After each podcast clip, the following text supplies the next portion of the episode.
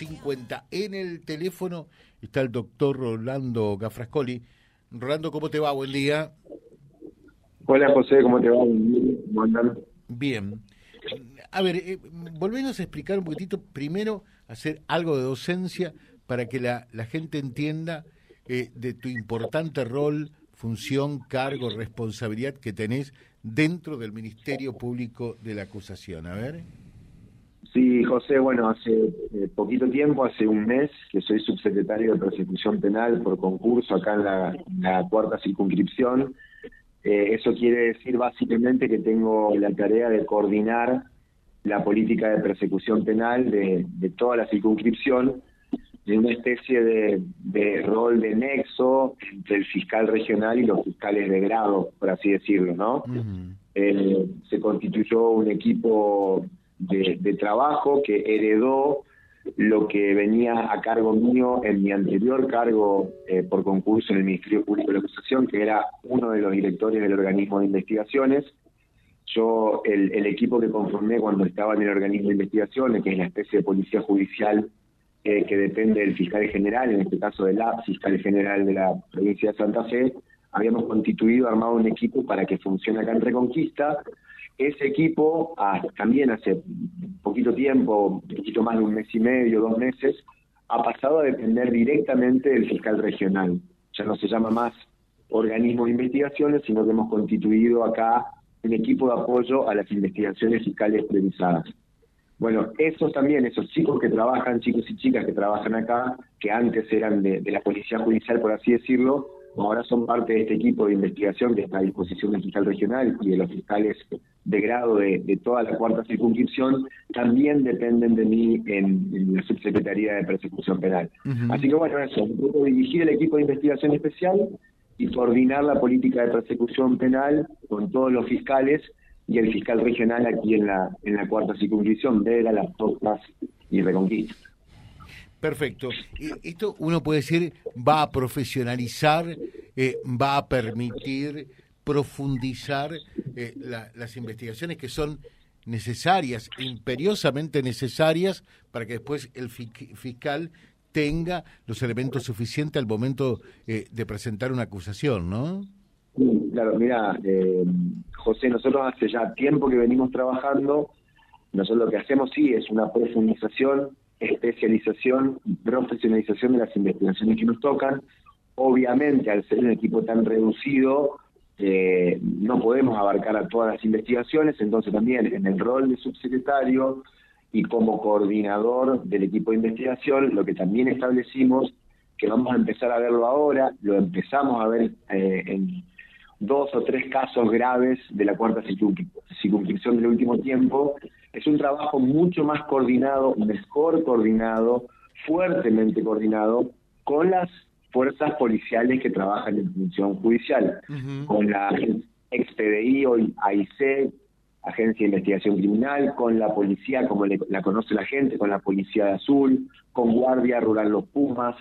eh, con la Agencia de Control Policial, lo que antes era asunto interno. Entonces, nosotros no solamente estamos llevando adelante investigaciones con el equipo nuestro, el MPA, este equipo especial de investigación, que como te decía son poquitos, no pueden hacer todas las investigaciones de, los casos graves de la cuarta circunscripción, pero sí podemos trabajar algunos casos y sí podemos trabajar y estamos trabajando mancomunadamente con las fuerzas de seguridad en función judicial para ir expandiendo un poco la mecánica de trabajo nuestra poder llevarla para que también empiece a ser parte de la mecánica y la dinámica de trabajo de las fuerzas de seguridad. Porque hay que cambiar el paradigma, ya van 10 años del nuevo sistema penal y todavía cuesta, eh, cuesta afianzar en los equipos policiales el nuevo paradigma eh, de investigación, que como vos decías, hay que preparar buenas investigaciones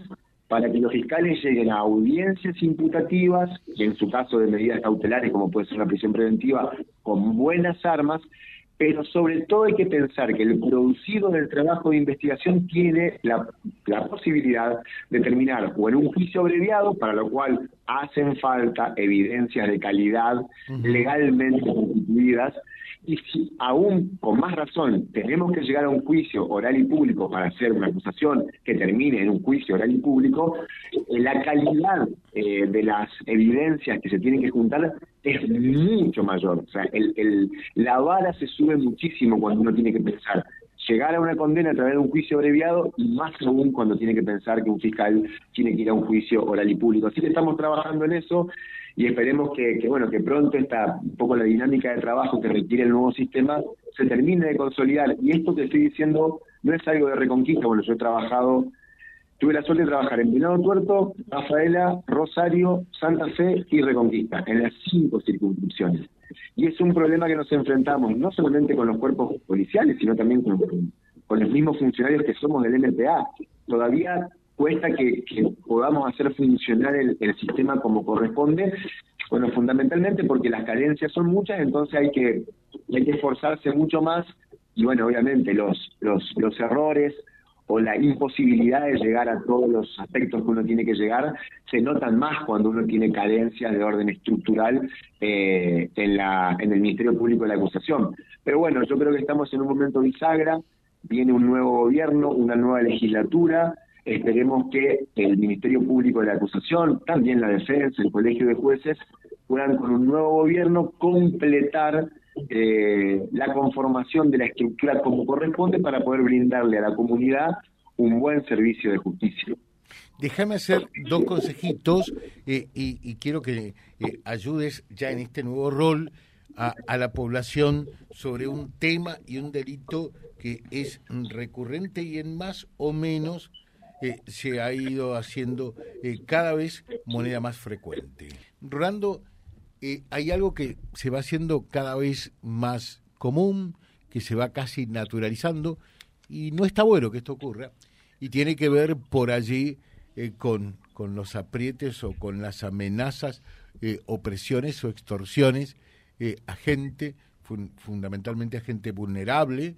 mm, para sacarle dinero, que conozco tu familia, o, en algunos otros casos, apelando hasta la inteligencia eh, artificial, donde eh, se puede distorsionar una voz para eh, hacer que una persona, un ser querido, un familiar, pueda creer cualquier cosa. Realmente la tecnología acá al servicio de los delincuentes. ¿Qué es lo que se puede decir? hay casos en forma semanal, tenés contabilizado más o menos ¿Cuántos casos se pueden mm, contar en una semana dentro de este tipo de delitos? Sí, mira, José Carlos, nosotros hemos trabajado varios, de, varios tipos. Vos concretamente estás hablando de un tipo de ardid engaño que, que ya incluso escala un poco más a lo que es el ardid engaño, la estafa común y corriente, porque entra en juego la amenaza. Bueno, justamente tenemos en trámite ahora una en la Fiscalía de Vera con el fiscal de New, hizo un trabajo justamente con este equipo de investigación especial,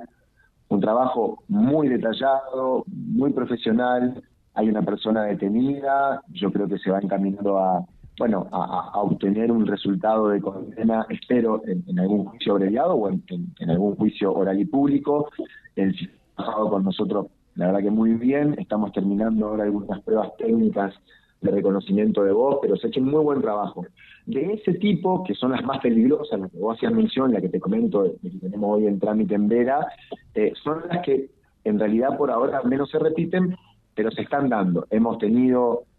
conocimiento de casos, hay algunas en las que se ha podido avanzar, en otras por cuestiones técnicas que tal vez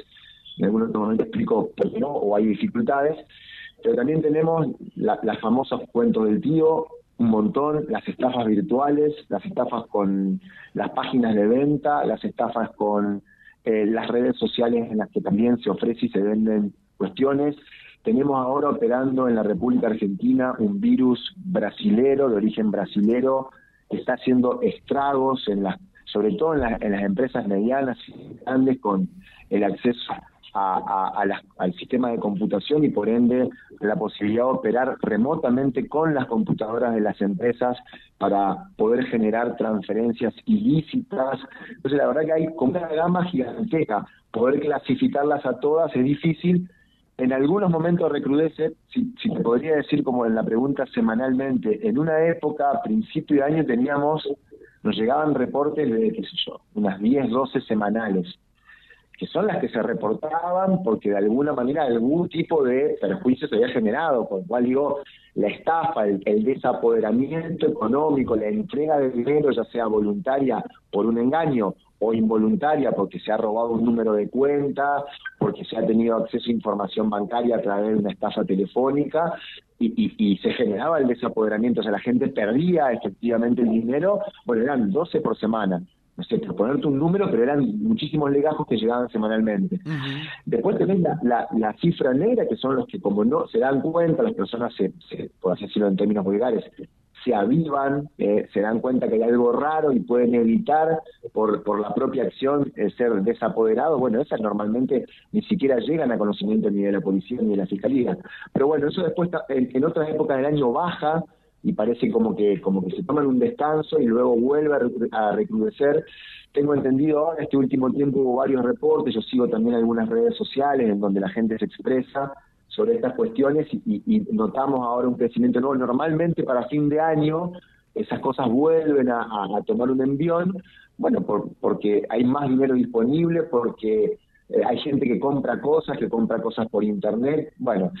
eso se va dando, hay un montón, lo que nosotros decimos hay que tener mucho cuidado, hay que, bueno, la verdad lo digo como reconquistense, si se puede comprar en los comercios, que se compren en los comercios de acá, de Reconquista, de Saneda, de Vega, Las Toscas, uno cara a cara con el comerciante, que muchas veces el comerciante de acá tiene su, su página de internet, tiene su, eh, su listado de cosas que ofrece en redes sociales, bueno, si uno pudiera tener ese cuidado de tener conocimiento con quién opera, ya sea de manera física, obviamente, o de manera virtual, bueno, eso eh, eh, achica los, los riesgos. Por otro lado, tratar de buscar empresas que estén certificadas y validadas. Hoy las empresas que operan en las redes sociales y páginas tienen sistemas de validación. Hay que hay que ver bien el, el, el bueno si es una página de internet el dominio, si es una red social tratar de hurgar en el contenido de esa red social, ver la interacción que tiene, cuántos seguidores, los comentarios sobre con, respecto a, bueno cómo ha sido la atención, cómo ha sido la respuesta del comerciante.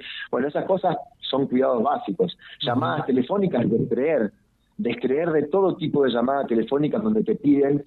se viene el cambio del dólar, se viene el corralito, tengo un familiar, soy tal familiar tuyo, estoy en la ruta, hacemos un depósito porque rompí el vehículo y tengo que pagarle la grúa, qué sé yo. Desconfíen de todo ese tipo de llamados, mensajes de WhatsApp, mensajes de texto, eh, esas cosas hay que, bueno, tener esa previsión. Cuento del tío lo mismo, sobre todo lamentablemente se abusan de las personas a veces